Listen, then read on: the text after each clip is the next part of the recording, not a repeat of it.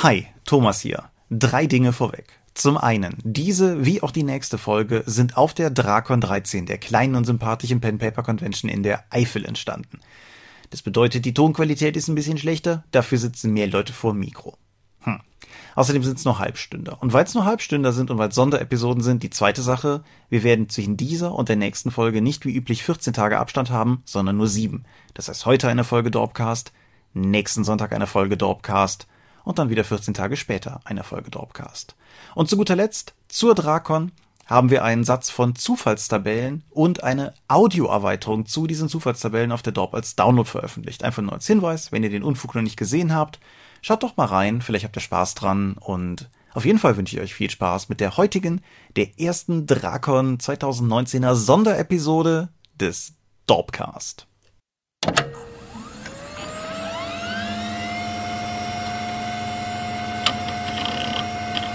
So, Ich bin dagegen. es nimmt auf, glaube ich. Soll wir klatschen? Ich, ich möchte gerne klatschen. Soll ich klatschen? Ja, bitte. Ich soll klatschen. Nein, du musst, ihn, du musst ihn viermal klatschen lassen, auf den fünften klatschen wir alle, damit der Ton synchron Ja. ist. Ja. Machen wir.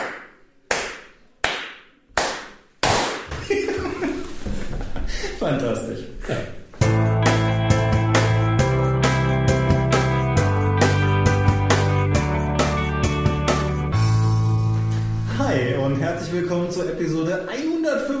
135b des Dorpcast. Einmal mehr haben wir uns heute hier versammelt, über Dinge zu reden, die mit Rollenspiel zu tun haben. Und wenn ich wir sage, meine ich zum einen dich. Michael Scorpio Migas, guten Abend.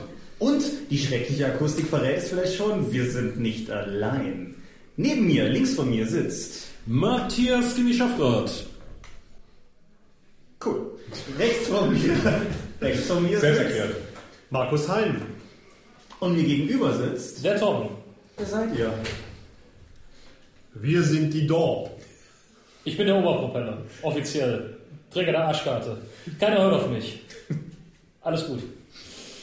Nachdem wir diese gar nicht verwirrende und grundsätzlich äh, verstörende Situation etabliert haben, wir haben auch ein Thema mitgebracht. Jetzt würde ich normalerweise Michael fragen, worüber wir reden, aber der weiß es nicht, weil sich alle geweigert haben, sich das Thema vorher sagen zu lassen, weil Gonzo Podcast.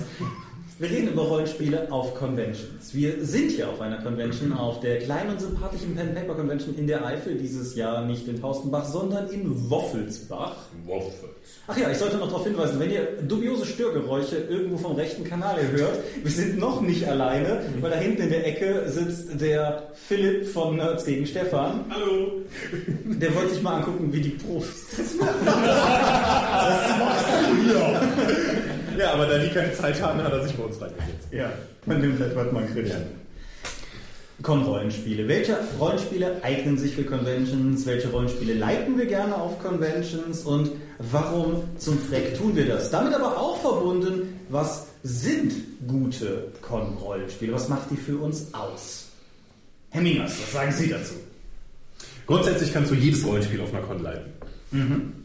Aber je komplexer das Regelwerk ist, desto besser musst du auch vorbereitet sein. Weil du kannst wahrscheinlich sogar DSA auf einer Con leiten, obwohl die Leute noch nie DSA gespielt haben. Jetzt ein Dum Dum Dum einarbeiten. Aber dann solltest du wie für alle Con-Abenteuer auf jeden Fall Charaktere vorbereitet haben. Wichtig, damit die Leute nicht auch noch durch die Charaktererschaffung durchgeschleust werden müssen. Gilt für jedes System. Und kein Sandbox-Abenteuer anbieten. Weil je freier das Abenteuer ist, das du anbietest, desto eher wirst du deinen Timeslot verpassen. Ja, ich sehe Markus rechts von mir gewichtig nicken, aber du leitest manchmal DSA auf Cons, oder? Ich habe auf der letzten oder vorletzten Drakon sogar ein DSA-Abenteuer geleitet, was wir auf der Dorp veröffentlicht haben, eben aus diesem Grund. Eigenwerbung.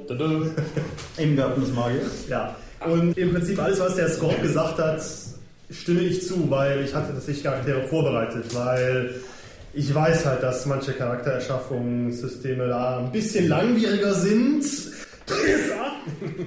Eben auch dieses, wenn du es zu freies anbietest, dann verlaufen die Spieler sich halt irgendwo hin. Und ja, also theoretisch nehme ich dir zu, man kann alles leiten auf einer Con an Rollenspielen, aber also ich, ich sag mal, DSA ist vielleicht auch so, du kriegst halt auch immer Leute dafür, weil es, es kennen halt viele. Aber wenn die halt nicht gerade Charaktere dabei haben oder du welche vorbereitet hast, finde ich es halt auch schon eher so ein bisschen grenzwertiger. Also ich bin da auch eher bei Sachen, wenn man noch Charaktere erstellt, dann lieber weil die halt eine schnelle Charaktererschaffung haben. Wo beziehungsweise das auch Teil des Spiels ist. Oder Teil des Spiels ist. Genau. Aber das ja ein signifikanter Teil der Spielerfahrung ist, den Charakter dann noch mit zu erschaffen. Und die natürlich ein, ja, vielleicht auch ein einfacheres System haben. Ja, ich, äh, ich, du warst, glaube ich, damals auf der Drakon dabei, als ich mein DS-Abenteuer mal geleitet habe, wo ich die Leute irgendwie alle mit, was hatten die? Geißeln. Geißeln, genau, die hatten Geißeln, aber ich hatte irgendwie die falsche Waffenfertigkeit für die Leute Genau, generiert. du hast das- das Peitschen als Fähigkeit gegeben, aber das wird mit Kettenwaffen geführt. Ja, ein dummer Fehler meinerseits. Ich hatte niemand meiner Wandstrahl aus einer Waffe bedienen konnte. Aber hey. Das war Ja, ja. Aber ja, Systeme, wo man Charaktere gemeinsam erschafft. Ich mache es bei den MB6 Freunden immer, weil ich halt cool finde, was geht halt schnell und ich finde halt cool, dass die Leute miteinander eine Jugendbande bauen, mit der sie sich auch identifizieren können. Aber ja. Ich glaube, was irgendwie Con-optimierte Systeme betrifft, Matthias, bist du so der, der glaube ich bei uns die, die größten Geschütze ausgefahren hat. Haha, ja, ich bin ja irgendwie immer auf der Suche nach, nach dem idealen Konsystem. Aber eigentlich wollte ich an einen ganz anderen Punkt kommen, weil äh, wir, wir sind ja alt und ich erinnere mich halt noch an Zeiten, ja, wenn man das jetzt so hört, so welche Systeme auf Cons und so. Früher gab es gefühlt drei Systeme und die kannte jeder. Und Leute sind auf Cons gekommen, um ihren Charakter zu spielen. Also den sie auch zu Hause hatten, da sind ja angekommen und ich weiß noch, früher war das so häufig so, da hast du da gesessen und so, ja, leite was. So, okay, dann hast du ja irgendwie fünf Stichpunkte aufgeschrieben und dann kamen da Leute halt mit, ja, ich spiele das. Und dann wird es halt ein, keine Ahnung, Stufe 13, Preisgeweihter, Elfenmagier, weiß der Teufel was, der dann irgendwie noch drei Stempel vom heimlichen Meister hatte. Kein göttergefälliger Preisgeweihter würde eine 13. Stufe an. Ja, Ich höre jetzt auf. Halt, irgendwie sowas. Das, das war halt irgendwie eine, eine ganz andere Nummer. Es wurde halt nicht diskutiert, welches System, es wurde da nichts vorgestellt. Es wurde davon ausgegangen, jeder kann das. Ja, wenn du DSA kannst, kannst du Rollen spielen. Aber jeder ist dann halt mit seinem Charakter, mit so einem super komplizierten, lang gespielten Charakter. Und es gab dann auch Charaktere, die dann sozusagen über die Cons geführt wurden, die dann halt Con für Con für Con hochgelevelt, Artefakte eingesammelt, Zeug gemacht und, und sonst Oder- was wurden. Was, das, äh, was ich auch, auch kennengelernt habe, ist eben so, was spielt der? Ach so, so welche Stufe und dann sozusagen die Mappe auf und durchblättert, da habe ich diesen. Stimmt, ich hatte auch ganze Ordner Also, mit Charakteren ja, immer dabei. Wo Leute dann wirklich diese Mappe an Charakteren mit hatten und ja, es, es gab halt auch gefühlt weniger Systeme, aber dann so welches von den drei, vier Spielern so, äh, Stufe so und so, was habt ihr noch nicht? Ja. Zack. Aber ich finde das spannend, dass das, das hatte ich nämlich überhaupt gar nicht mehr auf dem Schirm, dass wir vor Jahren sehr viel anders auf Cons gespielt haben. Ja, und heute kommen die Spieler einfach her, haben teilweise nicht mehr Würfel dabei und sagen, oh, macht das, oh, das klingt cool. Und dann sagst du, ja, ja fertige Charaktere, ich habe mir das vorgestellt, dann sitzen die da, spielen das runter und es ist halt irgendwie, keine Ahnung, ein ganz anderer Markt, will ich mal sagen. Ja. Also das gibt's ja immer noch. Also es gab für DSA ja lange von offizieller Seite mit den Alvernias-Abenteuern, dass die Leute dann eben auf verschiedene Cons gehen konnten und wenn der Charakter, den man denn da gespielt hat, so und so viel äh, so und so häufig in offiziellen Runden dann mitgespielt hat, hat man immer Kärtchen bekommen, die konnte man einschicken und wenn man ein paar davon hatte, wurde der, dann, wurde der Charakter dann Teil des offiziellen Aventuriens. Gibt es aus vielen Gründen nicht mehr. Aber jetzt mal, in Deutschland ist das ja gar nicht verbreitet, aber in Amerika ist dieses kompetitive Rollenspielen mit organisierte Pathfinder Society oder so ganz groß. Und dann hast du einen fixen Charakter, den musst du eintragen und den kannst du auch nur steigern mit Gegenständen, die du in offiziellen Abenteuern dann in diesem Abenteuer auch folglich vom Spielleiter freigeschaltet bekommen hast für den Charakter. Das ist also schon, Ja, das ist in Deutschland aber überhaupt nicht mehr. Oder gab es nie? Habe ich auch nie so erlebt, aber ich weiß, dass es äh, früher, also ich, früher war es häufig Rollenspiel bei DSA, aber je nachdem, Oder wo du dich Shadowrun. eingetragen ja, oder Shadowrun oder Vampire oder was, aber je nachdem, wo du dich eingetragen hast, hast du halt DSA mit dem Erzählmeister und seiner Feengeschichte oder DSA mit dem knallharten Regelknüppel mit, mit der dritten Erfrierungstabelle und allen Fernkampfmodifikatoren überhaupt und, und alles dazwischen und noch ganz Crunch und andere. seine enthemmten Modifikatoren. Also ich ich, ich finde das halt geil. Sind halt einfach, die Leute kannten das Spiel, sind mit ihrem Charakter gekommen, haben dann eine, eine Gruppe gebildet, wo dann sozusagen der Spielleiter irgendwas versucht hat zu spielen mit diesem System und dieser ganze Gedanke so, was ist ein gutes System, was, was, bietet man, was ist dafür geeignet für das, was ich will, das gab's nicht. Ja, es gab halt nicht 700 Wir hatten ja nichts. Wir hatten nur das, ja, ja. Ja, heute Außer John, um den man auch mal ins Geschäft Aber ganz kurz einmal, aber heute habe ich auch den Eindruck, Leute kommen auf eine Con, um einfach mal zu gucken, was, was gibt es sonst noch So außerhalb dem System, was ich vielleicht. Halt ja auch super, um die Wohlfühlzone eben zu verlassen Ja. und mal was Neues Also gucken, auszuprobieren. so was haben wir da, kenne ich nicht, wonach klingt das, klingt interessant, setze ich mich mal rein, spiele ich mal mit und ich habe es tatsächlich auch schon ein paar Mal so, ja, ist ein interessantes System, gefällt mir oder ist jetzt gar nicht Aber meins. auch, selbst wenn du im gleichen System bleibst, unterschiedliche Menschen mit anderen Spielstilen Ja. zu kennenzulernen. Gerade bei DSA, also es gibt ja 1000 Runden DSA und davon gibt es 1200 unterschiedliche Meinungen, wie Ja. DSA richtig funktioniert. Ja. Ich sag mal, auch so, Wie schmeckt Magie, ne? Wie fühlt sie sich an? angenommen ein Magier aus dem Gödenland, ein Magier von Aventuri treffen sich im Limbus. Ja, aber Tom, du warst schon immer jemand für komische Systeme. Ach, ja, nee, du spielst wahrscheinlich auf meine etwas umfangreichere Paranoia-Sammlung an. Ja, durchaus auch, aber auch ist Teenager so vom. Outer Space und Genius vom Outer Space. Sailor Moon. Sailor Moon, morgen leitest du wieder Sailor Moon hier Ja, ja, Drei? ja. Ich glaube, die Runde ist halt wieder voll. Ja. So 95% Frauenanteil. Weiß ich, ob- 95% bei vier Leuten. das war noch nicht seine Stärke. ich, vielleicht kommt Alfred noch dabei oder so. Moment, Alf steht. Ja. Alpha Das ist Alf Hand. Die spielt mit. Aber nichtsdestotrotz, warum? Also wären das Systeme, die du auch in einer heimischen Runde spielen wollen würdest, wo wir uns nur weigern? Oder ist das tatsächlich auch, wo du denkst, irgendwie einmal Sailor Moon ist geil, aber das reicht dann auch wieder für ein Jahr? Sailor Moon werde ich genötigt, mehr oder weniger, von mehreren weiblichen Con-Besucherinnen. Den widersetzt man sich nicht.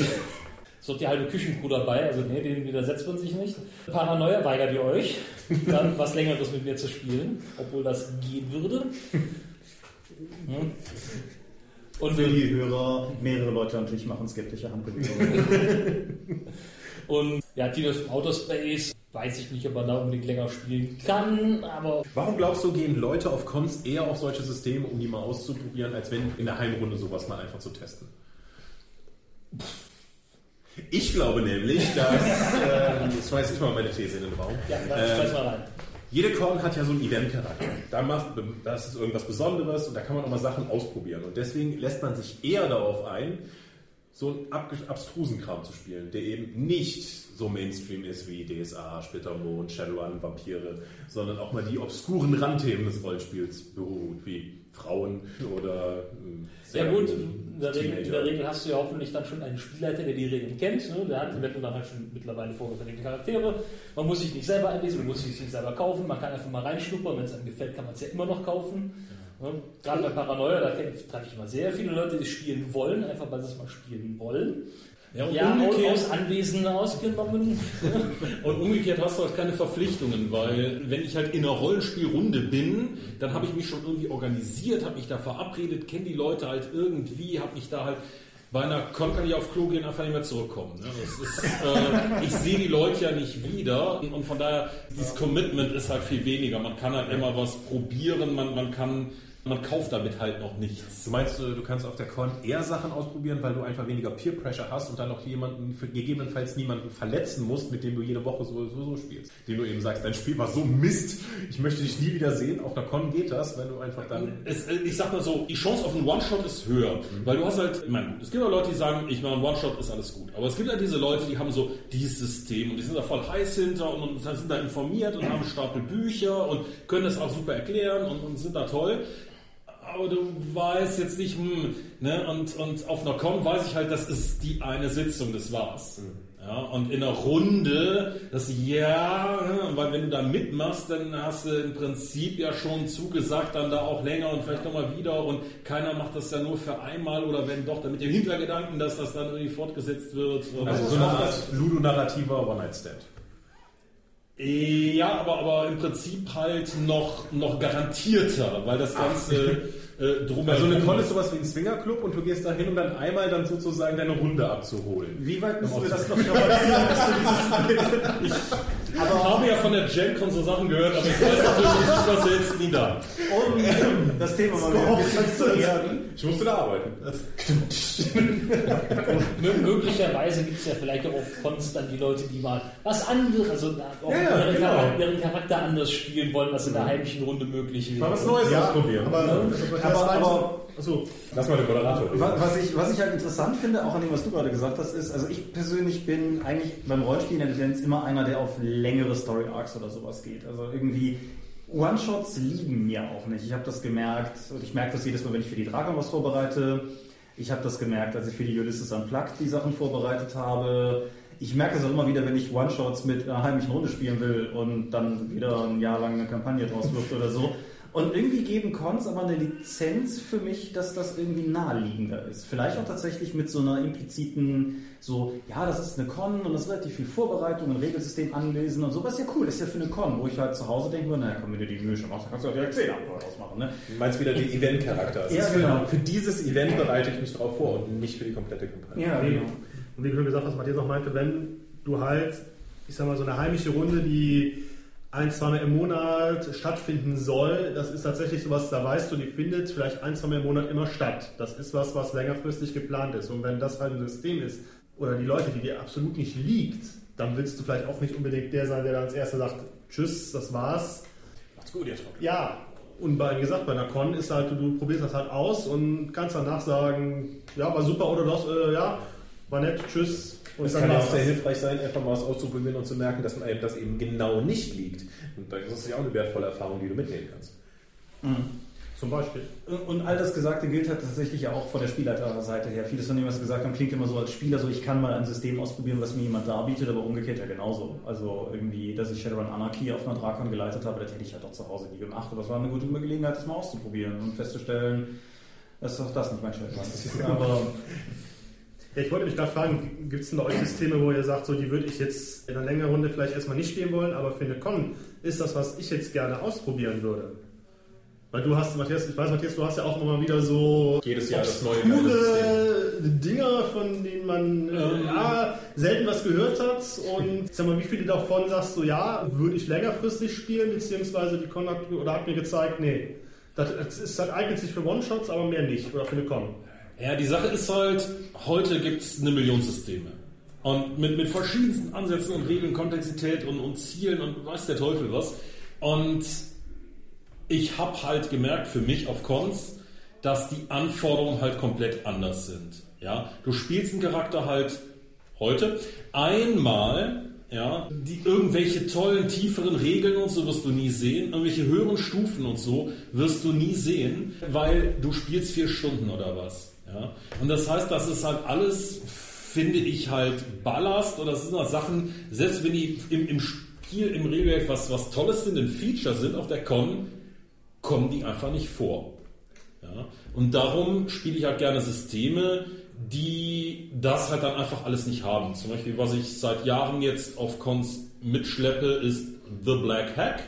Das ist irgendwie so ein OSR angelehnt ist aber überhaupt nicht so, was meine Faszination für diese Oldschool-Rollenspiele und meine Abscheu vor den Oldschool-Regeln halt äh, so richtig in der Mitte trifft. dieses, und dieses seltsame Geräusch, was du hörst, ist Moritz Melem, der irgendwo weint. Ah. Nein. Aber das ist ein System, das würde ich zum Beispiel für eine Kampagne nicht spielen, weil man, man hat es in Anführungsstrichen schnell durch. Es gibt eine überschaubare Zauberliste, die Charaktere sind nicht toll ausgestaltbar oder so. Da kommt auf Stufe 10 nicht irgendwas Überraschendes, was vorher einfach nicht zugänglich war. Und äh, das, das erfüllt für mich da halt den Zweck. Es ist für Gott, es ist einfach. Es, ich bin nicht traurig, weil ich irgendwas verpasse. Ich kann das komplette System mit allem, was es hat, so auf der Con spielen. Aber für andere Runden sind andere Systeme besser, die dann halt auch dich belohnen, wenn du dann irgendwann den Charakter so weit entwickelt hast, dass dann irgendwas möglich wird, wo dann halt irgendwelche Spielentwicklungen sich auf dem Bogen irgendwie niederschlagen und die halt eher für diesen dieses lange Erzählerlebnis dann gemacht sind. Und deswegen mache ich da halt knallhart inzwischen den Schnitt zwischen Konsystem und Kampagnensystem. Ja. Mein, mein ein bis sechs Freunde Beispiel ist ja durch, geht ja durchaus in dieselbe Richtung. Wer das Regelwerk gelesen hat, weiß, dass die Charakterprogression bei die ein bis sechs Freunde eher stiefmütterlich ist. Du meinst nicht vorhanden. Doch, doch, alle fünf Fälle kriegt die Bande einen Bandenpunkt mehr. Hast du das Regelwerk nicht gelesen oder was? Doch, mehrmals vor ein paar Jahren. Aber es geht halt in dieselbe Richtung, weil das sind einfach diese Ich schreibe für Charaktere. Abenteuer, ich lese nicht die Regeln. Die, diese Charaktere sind halt von Anfang an so, wie sie sind und werden sich ja nicht verändern. Und es stimmt schon durchaus, selbst wenn man jetzt sowas wie DSA auf einer Con leitet, was ja durchaus geht, man nutzt es ja überhaupt nicht. Also, das ist ja ohnehin so eine Sache bei sowas wie einer Fertigkeitenliste bei DSA oder auch durchaus die Fertigkeitenliste beim, beim Oldschool klassischen Cthulhu oder sowas, die deckt halt Bereiche ab, die breit gestreut sind, weil das Rollenspiel diese breiten Szenarien abdecken muss. Aber das Con-Abenteuer braucht das vielleicht gar nicht. Aber ist das nicht auch das gleiche, was wir eben meinten? Hat sich sich da eben irgendwo gewandelt? Weil früher war es ja tatsächlich, da hast du ja mit deinem Charakter, den du auch zu Hause schon relativ weit gespielt hast, dann auf Cons Abenteuer erlebt. Und mittlerweile gibt es ja halt, das, wie Matthias auch meinte, wirklich so, ja im Prinzip so Con-Systeme, also so Fansysteme, die darauf ausgelegt sind, dass jetzt vielleicht nicht damit die große Kampagne spielst, wo du halt einen Charakter hast, der ist für den Abend und das war's. Was ich mich halt frage, ist, ob das wirklich so eine allgemeingültige Sache ist, dass das Con-Systeme sind, weil es, glaube ich, auch Leute gibt, beispielsweise die ganzen Erzählspieler, die halt derartige Spiele einfach grundsätzlich spielen, weil all diese Systeme, die gehen nicht in den Winterwald, die Dreads, äh, und so alles, was Systematis rausbringt, aber auch irgendwie... Dungeon Crawl Classics? Ja, genau, sowas, was, nein, aber auch irgendwie Liebe in den Zeiten des Cypher und so weiter, das sind halt einfach, das sind so Handgranaten, die explodieren einmal laut, aber dann ist halt auch weg. Ja. Und das, wie gesagt, ich glaube nicht, dass die nur auf Cons gespielt werden. Und insofern weiß ich auch nicht, ob sich das, also ja, der Markt hat sich gewandelt, weil du heute für jedes, jede Situation ein eigenes Rollenspiel findest. Also wir sind ja, wir sind ja über die Erzähl- und Indie-Spiele schon hinaus bei den Nano-Games, wo du halt wirklich ultra, ultra komprimierte Themen bespielst. Irgendwie, was ist das, Mama made a sex tape und so Sachen halt, wo halt einfach sehr singuläre Ereignisse gespielt werden. Diese Spiele sind halt da. Ich glaube, dass es vielleicht auch einfach nur ist, dass Leute wie wir, die tendenziell eher so Mainstream-Geräte sind, halt diese Spiele für Cons verwenden, aber dass das nicht unbedingt vom Spiel inhärent so ist. Meinst du denn, dass es da draußen äh, eine DS, äh, noch ganz viele DSA-Spieler gibt, die genauso spielen wie vor 20 Jahren? Also ich komme mit meinem Charakter auf eine Con und suche mir eine DSA-Runde, um mit meinem Charakter da zu spielen? Kann ich mir schon durchaus vorstellen, ja. Also ich bin durchaus auch, wenn ich mal DSA auf Cons geleitet habe, eigentlich bis zum Schluss gefragt worden, ob irgendwie Leute ihren eigenen Charakter verwenden können, wo ich dann meistens sage, nein, was weiß ich, was die mir anschleppen. Aber ich denke schon, dass das noch so gemacht wird. Interessant wäre auch zu gucken, wie das ist auf sowas wie der Manticon oder den Midgard-Cons oder sowas, wo halt tendenziell vielleicht auch die, die Spielerschaft noch einen ganzen Schlag oldschooliger ist. Ich kann dir zumindest sagen, auf dem KRK, also dem DSA-Con, jetzt von oben herab, so wie es klingen soll, gibt es für alle Abenteuer immer nur gestellte Charaktere.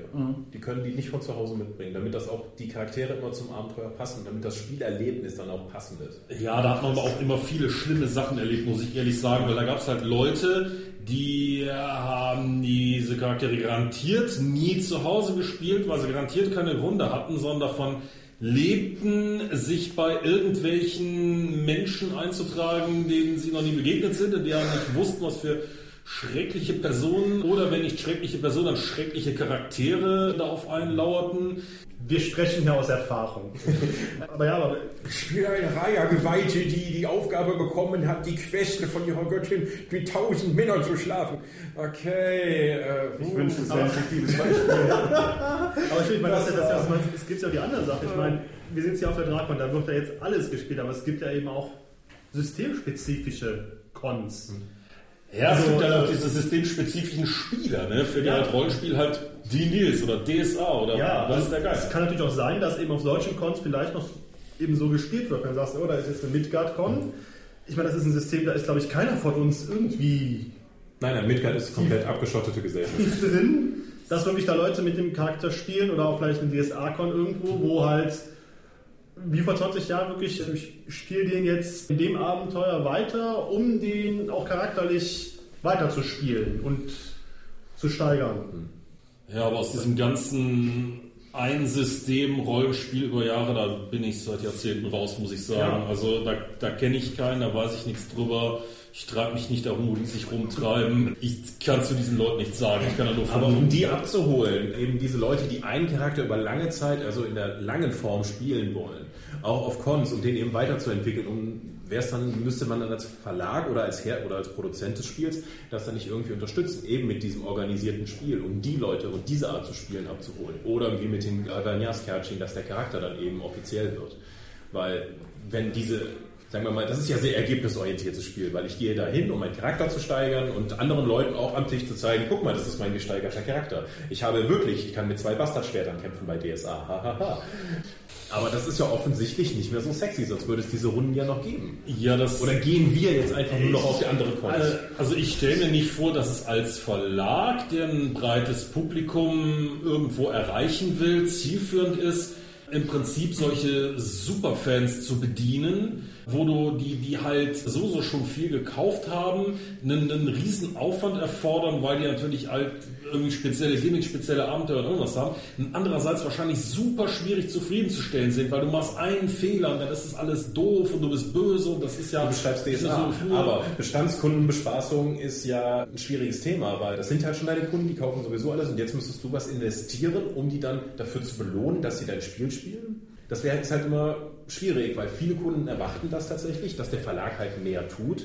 Eben dann auch für solche Leute, für die so etwas, wie wir es gerade beschrieben haben, wichtig wäre, dass dann auch ein Verlag dann die Bestandskunden dann nochmal Geld in die Hand nehmen muss und Aufwand betreiben muss, um die eben beim zu halten. Findet ihr das okay? Oder ist die neue Art, wie neue Art, wie wir jetzt auf Cons das Spielen erleben, eben mit vorgefertigten Charakteren, eine Runde, vier Stunden, das war's, viel Spaß. Hat's euch gefallen? Nächste Runde. Es ist halt, ich finde, es ist eine schwierige Frage, weil hier zwei verschiedene Interessen einfach sehr hart kollidieren. Wenn ich auf einer Con eine Runde spiele, völlig egal, ob ich das System kenne oder nicht, weiß ich, das wird hier so eine Art Vier-Stunden-Beziehung von uns allen am Tisch sein. Und das Ziel ist es, eine gute Zeit am Tisch zu haben. Und wenn der Spielleiter dafür vorgefertigte Charaktere hat und vielleicht sich sogar im Optimalfall was überlegt hat, haben wir ja in Dorpcast vorhin mal schon darüber gesprochen, die Charaktere tatsächlich in den Plot zu bringen, dass wir nicht irgendwie erst fünf Stunden Charakterzusammenführung machen müssen und so weiter, dass das halt irgendwie alles knallt, finde ich das persönlich besser. Aber mich holt diese andere Interessenslage halt auch einfach überhaupt nicht ab. Also ich brauche kein Langform-Charakterspiel. Ein bisschen konträr zu dem, was ich zu Beginn gesagt habe, aber halt nicht auf Cons. Das nicht dieses Ergebnisorientierte, das du Genau. eben hast. Weil für mich war es halt schon sehr überraschend zu sehen, als ich einmal auf dem GenCon war und dann ging ich oben in den großen Ballsaal vom GenCon. Da sitzen 1000 Menschen in einem Saal und spielen organisiert Pathfinder. Für ein besonderes Szenario, was eben nur da geleitet wurde. Und das dachte ich mir schon so, okay, in diesem Raum sind jetzt mehr Leute, die Pathfinder spielen, als, äh, als auf der letzten Con in Deutschland, auf der ich war. Und das war eine große Con. So, es gibt offen, ist das jetzt so ein Kulturkonflikt zwischen Amerika und Deutschland? Weil es gab ja hier nie dieses kompetitive Spiel oder dieses organisierte Spiel. Ist das nur etwas, was, was wir komplett sein lassen, weil es einfach keine Interessen gibt? Oder gibt es hier einfach eine, ist die Spielkultur? Also ich denke, diese Kultur existiert nicht, weil hier einfach nie die Verlage halt so hingegangen sind und sowas gemacht haben.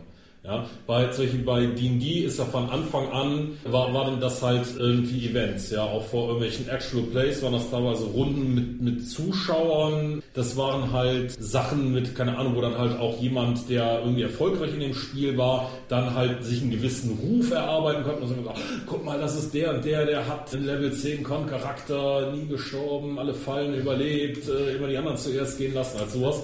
Sowas habe ich hier halt nie erlebt und auch halt dieses harte Runterorganisieren in diese, diese Con-Slots mit vier Stunden hast du den Tisch und dann ist Sense und guck, wie du damit klarkommst.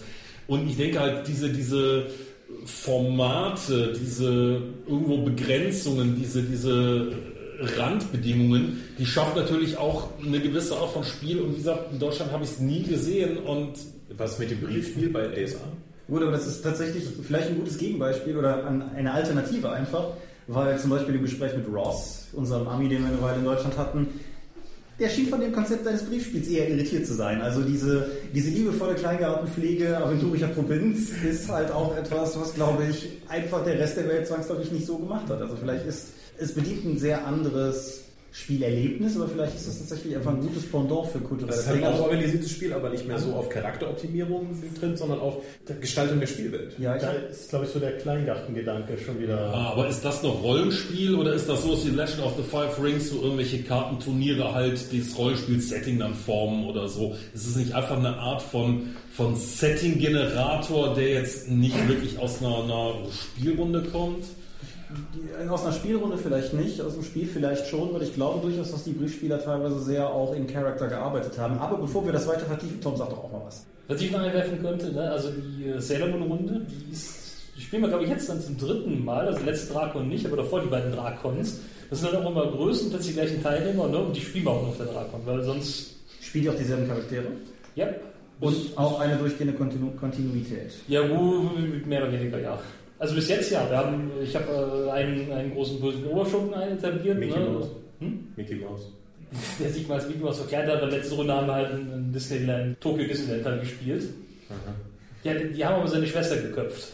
Also die Sailor-Krieger haben seine Schwester geköpft. Jetzt ist er halt sauer. Da muss ich, ich muss mir noch was für morgen überlegen.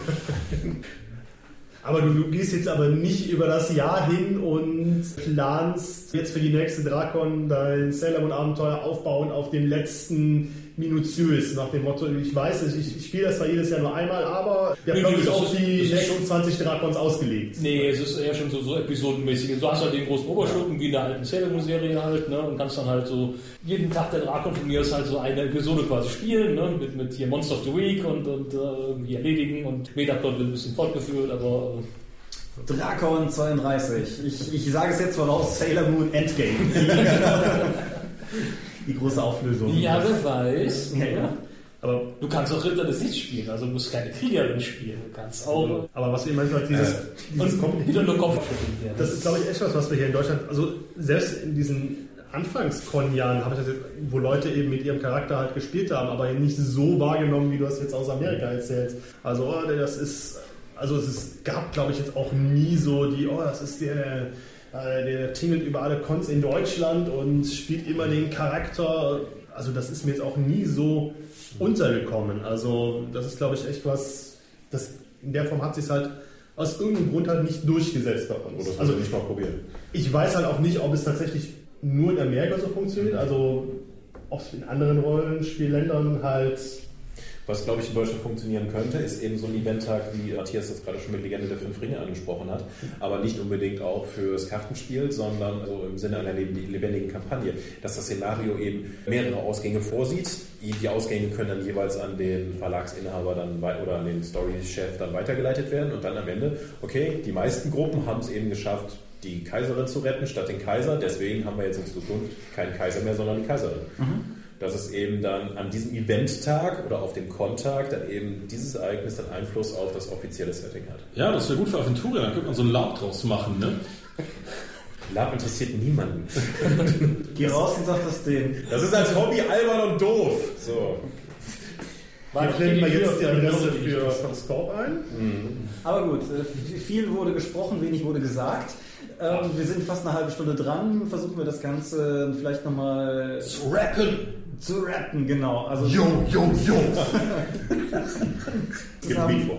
zusammenzufassen, ihr individuell als Person und eine Beatbox. Was sind Con-Rollenspiele für euch? Was, was ist euer, wenn ihr das jetzt als Fazit nehmt, was ist für euch das, was Cons reizvoll macht? Weil wir sind ja alle hier und ich habe keinen gezwungen. Der Eventcharakter und Dinge auszuprobieren. halt auch nochmal Leute treffen, die man halt tatsächlich einmal im Jahr auf der Con trifft. Also auf der Drakon eher weniger, auf der Manticon definitiv. Ne, zum Beispiel. Ja, aber stimmt, der soziale Aspekt. Da ich ja inzwischen drei Stunden von hier entfernt wurde, ist es auch für mich wichtig, dann auf die Con zu kommen, um nochmal Leute zu treffen. Ich wollte gerade sagen, also um Leute zu treffen, mit denen zu spielen, sei es jetzt bekannte Gesichter, vielleicht aber auch unbekannte, um einfach für einen abgesteckten Zeitraum eben so eventmäßig was auszuprobieren, sei es jetzt neu oder einfach ein bekanntes System in einer anderen Form. Live-Podcast! Das ist Von der Küchenfee. Das könnt ihr jetzt leider nicht sehen, aber, Aber das ist. das ist- also wenn ihr das jetzt sehen könntet, Mmh, Schokolade. Das ist, äh, für euch Hörer, es ist gerade Regenbogendrogen.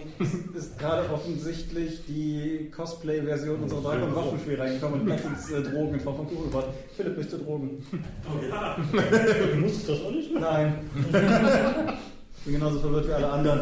Alles klar. Wir haben was zu essen. Wir haben versucht, einen Deckel drauf zu legen. Matthias, hast du noch einen Gedanken? Ja, keine Ahnung. Also auf Con will ich alle meine Freunde sehen und mich mit denen unterhalten und dann mit Leuten spielen, die ich noch nie in meinem Leben gesehen habe. Und die danach nie wiedersehen doch. Ja. Ja, alles, was die anderen gesagt haben. Ja, nee, aber ich habe tatsächlich nichts mehr zu ergänzen. All das, was gesagt wurde, ist durchaus auch mein Gedanke. Das bringt uns zu dem traditionellen Punkt einer jeden Dorpcast-Episode, an dem ich sage, wir sind die Dorp und wir den Rest sparen und stattdessen einmal die Reihe rummachen. Matthias, wenn man dich online treffen will, wo findet man dich? Also aktiv im Tunnelon Rollenspielforum als Gimmie bin ich unterwegs.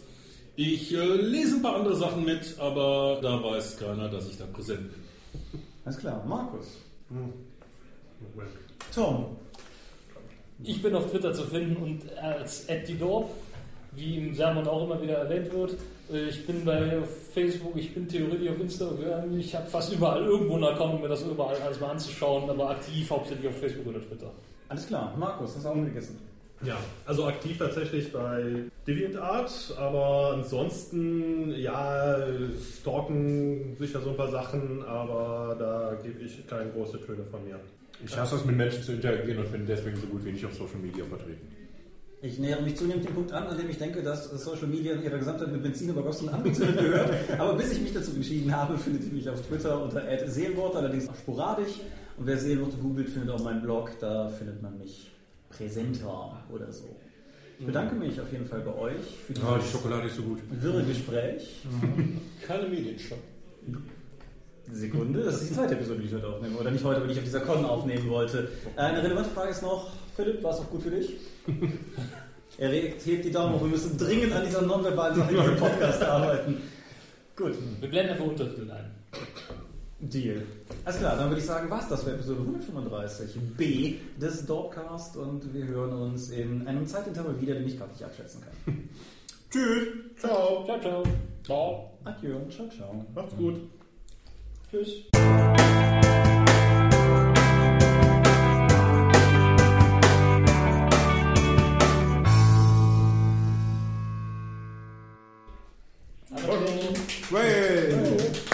Servus. Äh, ich hatte, hatte gedacht, die Medienschau machen wir in einer separaten Aufnahme, ob jetzt heute, wir wollen wahrscheinlich irgendwann spielen gehen oder morgen oder sowas. Ja, Äh, genau. Ausgezeichnet. Kann ich noch was gucken. Ja, ich, äh, Habt ihr schon Medien oder ich, ich werde auf jeden Fall über äh, The Black Company reden, weil ich endlich mal jemanden am Tisch habe, der das auch mal gelesen hat. Ausgezeichnet.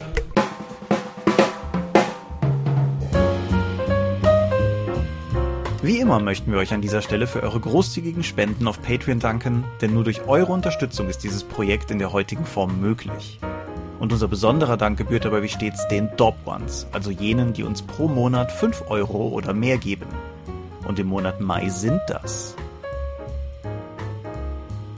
8088, Ali Schara, Ed Zeitiger, Lambert Behnke, Big Bear, Andreas Korsten, Tobias Kronert, Daniela, Daniel Doppelstein, Dorifer, Thorsten Enderling, Michaela Fege, Björn Finke, Gensdreckleser, Marcel Gehlen, Stefan Glück, Granus, Markus Greve, Alexander Hartung, Jörn Heimeshoff, Heinrich, Dominik Ladek, Hungerhummel, Laplace Verlag, Lightweaver, Christoph Lühr, René Kulig, Angus MacLeod, Volker Mantel, Moritz Melem, Ralf Merck, Mofte, Ockenspalter TV, Dennis Oswald, Philipp Picker, Arzach Rumpelgnorg, die RuneQuest Gesellschaft, Ralf Sandfuchs, Oliver Schönen, Ollis Tische, Jens Schönheim, Alexander Schendi, Bentley Silberschatten, Lilith Snow White Pink, Sphärenmeisterspiele, Stefan T., Florian Steury, Technosmurf, Teichdragon, THD, Stefan Urabel, Marius Vogel, Talian Vertimol, Daniel Vloch, Xeledon und Marco Zimmermann. Danke, dass ihr uns freiwillig, ohne Paywall und Auflagen so tatkräftig unterstützt, einfach weil ihr es könnt. Danke.